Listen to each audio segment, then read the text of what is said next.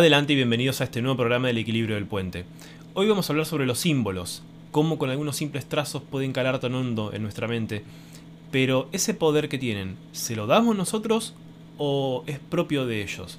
Bueno, vamos a hablar de eso, pero antes, y como ya saben, se escucha la voz del estadio que les dice que le den me gusta a este programa, se suscriban al canal, lo compartan, le toquen la campanita para que YouTube les avise cuando yo subo un nuevo video.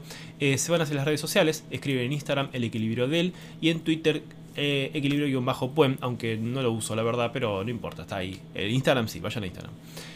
También si están pensando en escribir un libro o están haciendo algún graffiti por la calle y obviamente necesitan de las manos libres, se van a Spotify para escuchar estos programas en formato podcast. Y si lo están escuchando por allí y tienen un rato libre en algún momento, se vienen a YouTube y lo pueden ver completo y hermoso como corresponde.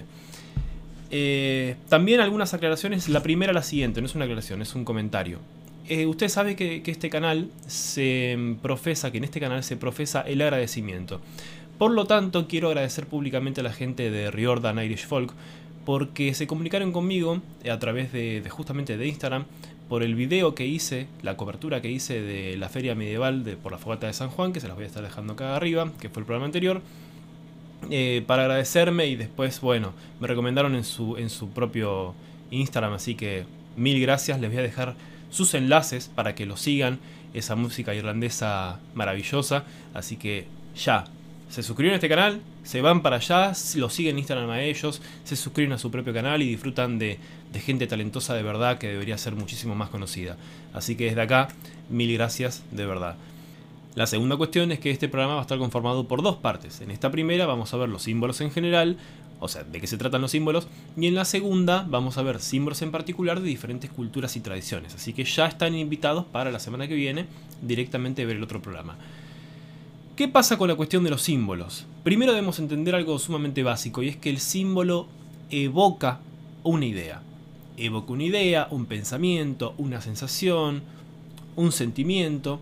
¿sí? El símbolo es evocador como evocador de cosas tan poderosas justamente, se ha utilizado a lo largo del tiempo para transmitir esas mismas ideas. ¿no? Yo creo que es, la, es el sistema de comunicación primario de, la humanidad.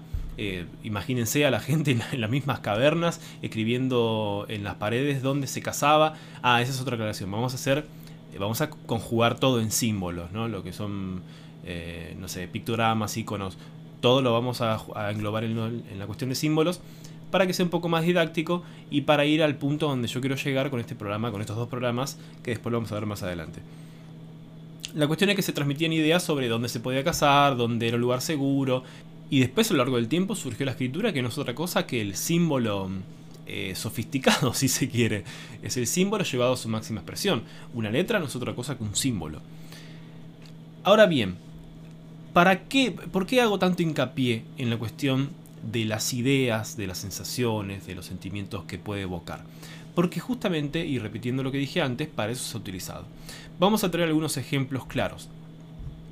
El más lamentable de todos es la cuestión de la esvástica. ¿sí? Uno ve la esvástica y automáticamente ya pensamos en, en el nazismo, en Hitler, bueno, en todo lo que fue el Tercer Reich y todo esto. Ahora bien, fue un símbolo que fue tomado de una cultura totalmente opuesta, con un significado totalmente opuesto, como es el budista. Podemos también ver a Buda por todos lados con la esvástica en el pecho, eh, siendo simplemente un símbolo solar, un símbolo de poder. Y fíjense lo que la sola imagen de la esvástica podía evocar en ese momento, no digamos ahora, en ese momento. ¿Por qué directamente se ponía la esvástica en las banderas, se lo tomaba como símbolo primario? Eh, de, la ideología nazi, no solamente de, del partido, era una ideología. Uno se identificaba, no digo yo, no en ese momento, en esa época, y bueno, ahora también, pero no importa. Las personas se identificaban con eso, entonces los portaban y se reconocían entre sí. Ahí tenemos otra característica del símbolo, que permite reconocerse entre sí. De hecho, se ha utilizado, y si nos vamos rápido para, para lo opuesto también, para el cristianismo, el primer símbolo utilizado para referirse a Jesús era el pez. El pez son, otra vez, dos arcos cruzados. Las esvásticas son esas dos, esos dos brazos cruzados entre sí. El pez son dos arcos cruzados. pez que por otro lado, eh, en la misma mitología egipcia simboliza la resurrección. Ahora bien, vamos un poquito más para allá, siguiendo con el cristianismo.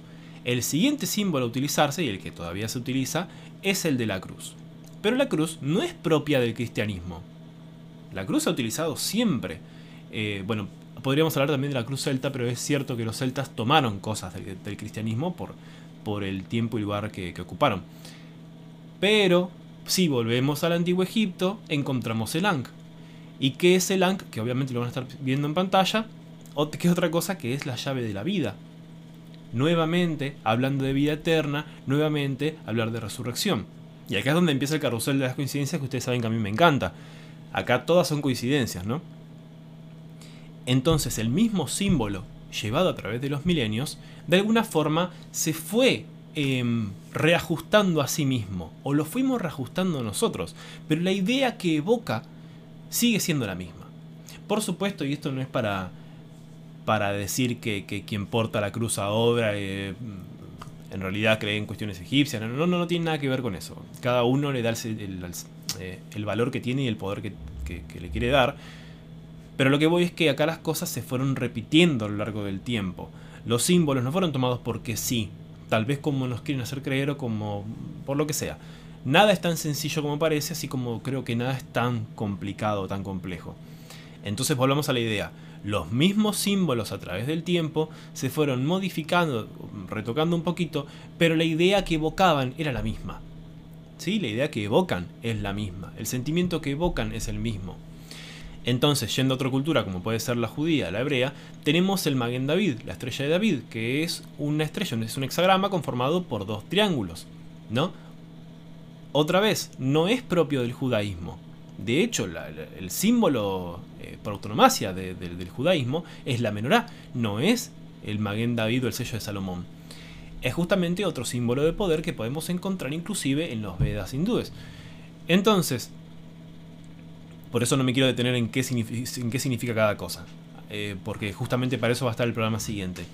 Entonces, es lógico que se hereden las cosas de civilizaciones o de pueblos anteriores. ¿sí? Es normal. Así se fue dando todo, así tenemos a los romanos con los mismos dioses que los griegos, pero cambiado de nombre. Eh, o sea, es lo mismo, se fue dando así, las cosas no se crean de golpe y porrazo. Ahora bien, la idea en la cual creo que deberíamos enfocarnos y por la cual yo estoy haciendo este programa es para dilucidar, o para intentar dilucidar, si los símbolos tienen un poder propio o es un poder que justamente se lo damos nosotros. ¿Por qué le doy tanta importancia a esto? Porque creo que portamos símbolos por todos lados sin saber lo que significan. Eh, no tiene más que ver justamente cuánta gente usa remeras con simbologías que, eran muy lindas y las cargan igual. Cuántas estrellas hacen ciertos gestos mudras con las manos eh, y la gente los repite sin saber qué significan. Entonces creo que hay cierto peligro en todo eso. No digo que no vamos a morir todos ahora por empezar a hacer eh, esto, no, no, no, hace falta. Eh, pero sí creo que en la sumatoria de cosas estamos evocando ideas, fuerzas telúricas o lo que sea, justamente ahora vamos a hablar de eso, que tal vez no queremos evocar o no queremos invocar. ¿Sí? Eh, yo en lo personal, ustedes saben que yo doy mi opinión y los, los invito a ustedes a que den la suya y lo escriban aquí abajo en comentarios o me escriban a mí por privado. Siempre es bienvenido el diálogo, eh, a mí me encanta eso, es lo que más me gusta de todo esto. Yo pienso que por sí mismo el símbolo no tiene poder. Quiero decir, el trazo por sí mismo, eh, en mi opinión, no tiene poder. Ahora bien, que está imbuido de poder, sí. Y usted me Leandro, te estás contradiciendo. Bueno, tal vez no me estoy explicando bien. El trazo por sí mismo no lo tiene. Ahora, el paso de los milenios y cómo nuestro propio inconsciente ha calado ciertas, ciertos símbolos y ciertas formas y ciertas cuestiones, evidentemente trae poderes que sí existen. Evidentemente contiene poderes que sí existen. Porque al fin y al cabo nosotros somos creadores de esos poderes, somos portadores, somos... llámenlo como quieran. Entonces, imagínense si nosotros mismos tomamos, eh, no sé, este mouse y estoy pensando en el que este mouse a mí me va a bien, me va a hacer bien, me va a hacer bien y yo lo llevo para todos lados, evidentemente voy a lograr que me haga bien. Porque yo lo estoy manifestando, yo lo estoy haciendo. Ahora eso potencienlo durante milenios de toda la humanidad. Volvemos a la esvástica, volvemos a la cruz, volvemos a la estrella de David. Un mismo símbolo, por sí solo, carece de poder, pero cuando encierra eh, simbología, cuando, eh, perdón, cuando encierra significado, cuando encierra ideas, cuando encierra sentimientos, cuando evoca a historia, entonces imagínense una masa tremenda de personas enviando hacia ese símbolo toda esa energía. Ahí es donde yo digo que puede ser tan positivo como peligroso. Eh, sin más lejos. Y hablando de los símbolos, ¿no? De, cómo pueden evocar esto y cómo pueden invocar estos poderes. Vayan a una iglesia. Vayan a una iglesia en algún momento de, de, de introspección o vayan a algún templo budista. Eh, vayan a alguna sinagoga, vayan a una mezquita y, sientan esa energía que allí se manifiesta. Yo sé que algunos de ustedes van a poder decir, bueno, porque allí habita Dios y qué sé yo. Y está perfecto que así lo crean. Acá lo que no estamos yendo en contra del pensamiento de cada quien. Estamos hablando de una de una verdad no mayor, pero que engloba, que nos engloba a todos nosotros. ¿sí? Y esa verdad es que nosotros depositamos muchísimo en eso que creemos. La fe mueve montañas. Imagínense qué podemos hacer cuando simplemente por ver un símbolo ya me siento identificado y otorgo cosas de mí que tal vez no domino tanto. Porque justamente vayan a una iglesia, vayan a, un templo cualquiera y sientan las energías que allí se manifiestan. Se manifiesta porque hay un conjunto de personas que evidentemente está descargando todo eso que tienen en ese lugar. ¿Sí? ¿En dónde? Y direccionado hacia dónde? Hacia un altar. No importa cómo se llame dependiendo de la religión. Puede ser un Buda enorme. Por eso yo dije que acá no iba a hacer distinción de iconografía, de... Vamos a hablar de símbolo en general. Puede ser así un Buda enorme. Bueno, entonces toda la energía ahí va a estar puesta hacia ese, punto. Por lo tanto, esa gente cuando se empieza a diseminar, cuando se vaya del lugar y vea un budita acá, un budita allá, nuevamente ese poder se replica. Volvemos con los símbolos. Cuando veo una cruz acá, una cruz allá, un rosario, una cosita, esa energía sigue circulando y en nuestra mente empieza a cobrar inconscientemente eso, que también evidentemente lo transmitimos cuando tenemos hijos, cuando tenemos nietos, o sea, en la descendencia. Son ideas que se siguen transmitiendo. Lo que pasa es que nosotros creemos, tenemos la mala costumbre de pensar que las cosas suceden ahora que vivimos nosotros. ¿No? O sea, lo que pasó eh, antes del 2000 no, no existe poco más. Y digo 2000 siendo generoso, porque conozco gente que, bueno, no consigue un mundo sin celulares. Y estamos hablando de algo realmente moderno, de realmente de actualidad, de ahora. Pero eh, comparado con la historia de la humanidad, es un triste, es un, es un nada, es un soplido. Eh, creo que también ese es otro gran mal que tenemos. Pensar que las cosas ocurren ahora y pasan ahora y eso casualidad de la hora, casualidad de la hora y nada más. Y no, no creo para nada que sea así. Todo tiene una cosa, viene arrastrado de toda nuestra evolución, llamémosla evolución, no importa, no hablo del darwinismo, ¿sí? hablamos de toda nuestra historia. Vengamos de donde vengamos, seamos lo que somos, no lo sé, yo no voy a venir acá a responder esas preguntas. Pero creo que hay tanta fuerza cargada allí porque a esta altura del partido quiero ser consciente de lo que somos capaces de hacer, por lo menos hasta cierto punto, después ya no sé, pero hasta cierto punto soy muy consciente de lo que somos capaces de hacer, y soy muy consciente de lo que somos capaces al descargar esa energía, al poner esa energía en un algo. Ese algo puede ser un objeto, ese algo puede ser un símbolo, no quiero hacer ninguno para no meterme en quilombos, para no meterme en líos, hablando mejor, en un mudra, eh, en una persona, creo que cada uno de ustedes puede entender lo que estoy diciendo. Viva donde viva. Cuando descargamos toda esa energía en un, en un ser, en un icono, en un símbolo, le estamos dando poder. Por eso es tan importante cuidar a quién le damos poder. Y eso también se refleja en una pareja.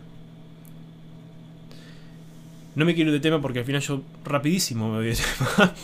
Les juro que yo propongo un, diagrama del programa, pero después me voy. Después me voy, ¿qué lo vamos a hacer? Pero no me importa.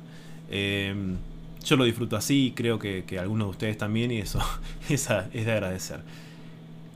Entonces, y para cerrar este programa, porque ya se complementa con el que sigue, no lo quiero hacer muy largo. Eh, tengan cuidado el símbolo que portan. Tengan cuidado qué dice la remera, tal vez que está en, inglés y uno no lee inglés, entonces no sabe qué dice. Tengan cuidado. Eh, tampoco se persigan, tampoco tengan miedo, simplemente cuidado, simplemente sepan lo que están portando. ¿Mm? Yo no creo que por llevar esto eh, reciba una protección de la... No. Esto, este, el poder sobre esto se lo doy yo. Y el significado que, tiene se lo doy yo, más allá de que es un símbolo adoptado. No lo cree. ¿Sí?